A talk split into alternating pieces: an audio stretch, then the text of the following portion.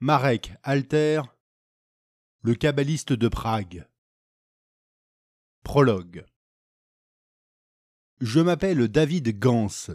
Je suis né à Lippstadt, en Westphalie, en l'an 1541 du calendrier chrétien, soit l'an 5301 après la création du monde par le Tout-Puissant, béni soit-il.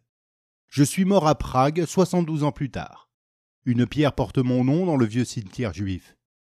Il est gravé une oie au-dessus des six branches du bouclier de David. Deux petits signes, au creux de la pierre, qui disent ma vie. En s'étant reculé, ce bouclier, cette étoile à six branches, était l'emblème des Juifs de Prague avant de devenir celui de tout un peuple. Nul ne sait plus aujourd'hui que je fus le premier à le graver auprès de mon nom. Un oubli qui a ses raisons. Les six branches si parfaites, le triangle sur la pointe suspendue à son semblable posé sur la base, signifiait pour moi plus encore que la mémoire de Salomon. C'était la passion et la jouissance de ma vie que j'avouais là. La pureté infinie de la géométrie, capable de tracer, au cœur de la science astronomique, le chemin de l'éternel. Éloi, tout autant, n'appartenait qu'à moi, ni le plus gracieux ni le plus glorieux volatile de la création, il faut en convenir. Cependant, nous portons un même nom, Gans. Longtemps cela m'a suffi pour comprendre que je devais prendre mon envol dans le monde sans espérer, pour autant, y régner en aigle. De fait, les aigles, je les ai côtoyés de près.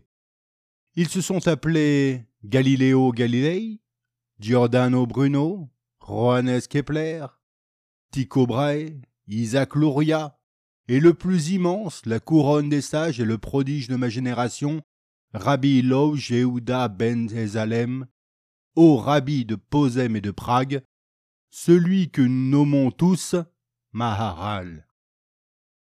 Pour moi, leurs disciples passionnés, la grandeur de leur esprit fut une permanente leçon d'humilité en même temps que le spectacle inouï de l'accomplissement de la création du Tout-Puissant car il n'est pas de beauté d'esprit qui s'accomplisse sans approcher la volonté de l'Éternel.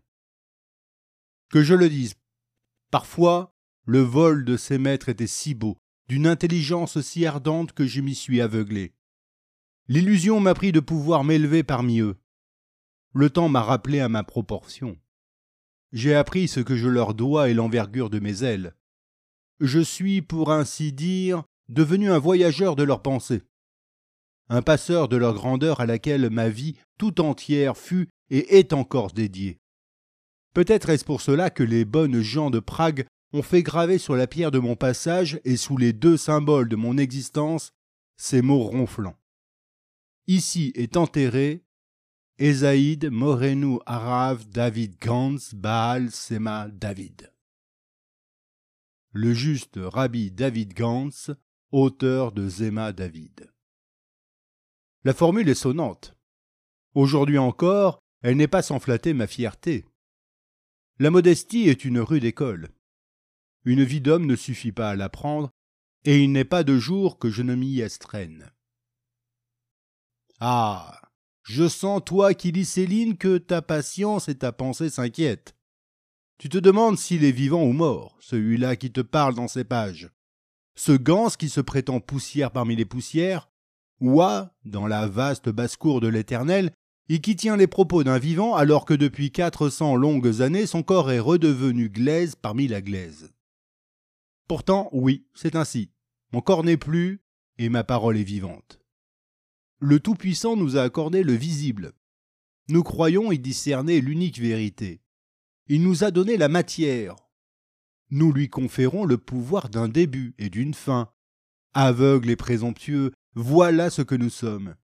Et c'est pour ne s'être pas satisfait de cette illusion que mes maîtres, le Maharal, Tycho Brahe, le grand Kepler et quelques autres, ont atteint ce ciel de la connaissance qui se refuse à l'ordinaire des humains.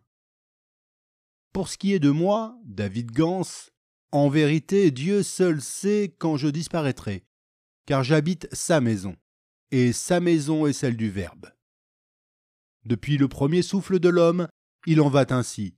La parole est le vivant de l'humain. Bien sûr, femmes, hommes, enfants, ou vieillard, nous sommes parole de chair, mouvement de chair, vie et émotion de chair. Et le temps qui va dans ces chairs s'enfuit et les use dans sa dissipation. Il réduit la plus sublime des matières, la peau de soie et le teint de rose, à ce rien de poussière qu'un souffle d'enfant suffit à disperser. Mais le Verbe, lui, est immortel. Il n'a succombé à aucune fureur, n'a été brisé par aucune masse. Aucun bûcher, même parmi les plus déments de siècles riches en massacres, ne l'a consumé. Il est venu avec l'esprit de l'humain, pas avec sa chair. Et jamais, jamais depuis le premier jour, il ne s'est tu. Voilà, rien ne se crée hors du Verbe, tout succombe à sa présence. Ils sont faibles ceux qui l'ignorent, ils sont grands ceux qui savent s'incliner devant ce pouvoir. Humain, simple humain, nous croyons que seule la chair engendre la chair. Aveuglement, ignorance, le souffle, les battements d'un cœur gorgé de sang sont autant de fruits des mots que l'Éternel a placés dans nos bouches. Ô lecteur, je le devine, beaucoup parmi vous arborent le sourire de l'incrédulité. Permettez qu'avant que je me lance dans la grande histoire qui nous rassemble, je vous en conte une petite. Ainsi qu'avant le fort de la fête, on esquisse un pas de danse entre amis. Le Talmud. Sanhédrin 65b raconte que Rav Anina et Rav Oshawa vivaient retirés dans l'étude. Ils étaient accoutumés à perdre, les veilles de sabbat, toute notion des réalités humaines en étudiant jusqu'à l'agonie les rouleaux du Sefer Yesira, le livre de la création. Bientôt, l'éveil de sabbat ne suffisait plus à leur passion. Ils lui accordèrent les jours ordinaires, puis les nuits ordinaires. Sans cesse, ils lisaient, apprenaient, méditaient. Effaçant de leur conscience leur poids de chair et d'os, ils ne considéraient que la maigreur de leur apprentissage. Dès qu'ils dormaient ou s'accordaient un menu temps de divertissement, il leur fallait ensuite redoubler d'efforts.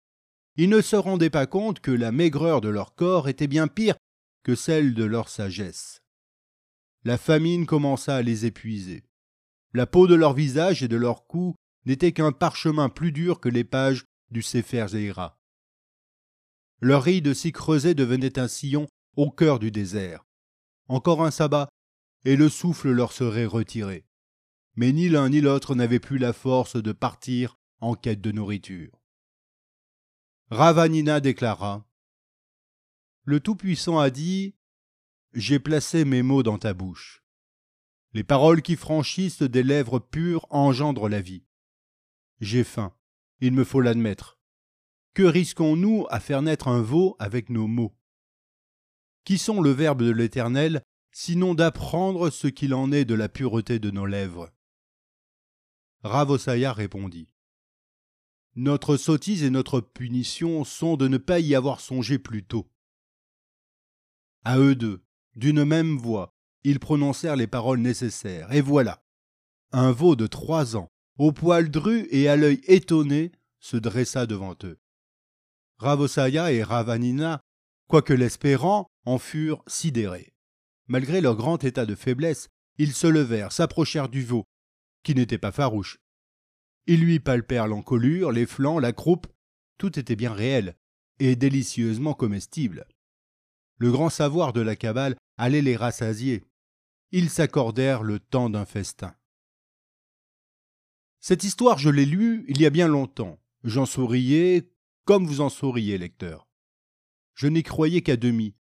J'y songeais non comme à une réalité possible à notre monde, mais comme à ce que les rhéteurs grecs ont appelé une parabole. Des mots au poids d'une image. Une apparence de mots ne contenant que l'ombre de leur pouvoir. J'ignorais que la volonté de l'Éternel me ferait bientôt témoin d'un prodige plus stupéfiant d'une preuve du pouvoir du Verbe, d'une puissance si inouïe qu'aujourd'hui encore, on en craint le mystère. Un prodige qui a donné direction et sens à toute mon existence, et qui en a fait ce qu'elle est aujourd'hui. L'éternité de la parole, qui est aussi notre mémoire et notre vie à venir. Un être de mots, Voilà ce qu'est désormais David Gans. Certains peuvent s'enorgueillir de leur découverte, de leur création. Je n'ai pour fierté que l'étendue de ma souvenance. Moi, je suis le témoin, le passeur et le voyageur de la mémoire. Je porte la grandeur des autres et parfois fais en sorte qu'elle ne sombre pas dans le néant de notre indifférence. Chaque jour me semble assez lourd pour être le dernier, mais l'aube suivante se lève comme s'ouvrent mes paupières et me signifie que ma mission n'est pas encore accomplie. Golem. Voilà le mot et le feu de mon existence. Voilà le mystère qui a fait de moi ce Gilgul, cette métamorphose, ce juif errant sans autre demeure que la parole, qui va et vient parmi vous, invisible dans vos foules et pourtant présent dans votre mémoire des siècles, quelles que soient vos croyances, vos craintes et vos sciences. Voilà ce qui est arrivé ce jour de janvier 1600 dans la cour de la yeshiva de mon maître Maharal, la lumière d'Israël, que son nom soit béni. En ce jour, oui, la puissance de Dieu dans le pouvoir de l'homme s'est montrée. Le Maharal était parvenu au prodige des prodiges. Il avait dressé l'échelle qui lie la terre au ciel. Quel effroi, quelle terreur, quel inconcevable savoir. Et depuis, ils sont légions ceux qui voulurent le suivre pour seulement s'accaparer sa connaissance. Légion de l'innocence comme de l'orgueil, légion du mal surtout. En vain. En vain ils se sont dévoués au mystère de Golem, sans jamais de succès. Aucun depuis Rabbi Lau, mon maître, n'a su gravir à nouveau l'échelle, celle de Jacob, qui lie la terre au ciel. Aucun n'a su entrer si loin dans les mots, dans les lettres et la sagesse de la Kabbale. Ce n'est pas faute d'avoir tenté. Alors qu'il exterminait les Juifs, Hitler, que son nom soit maudit pour l'éternité, s'y essaya. Douloureuse ironie.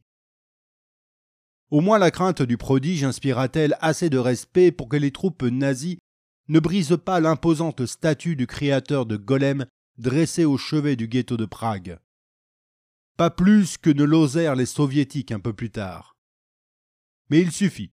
Vous en savez assez pour que je puisse vous raconter la vraie histoire de Golem, moi, David Gans, qui fut témoin de cette stupéfiante aventure.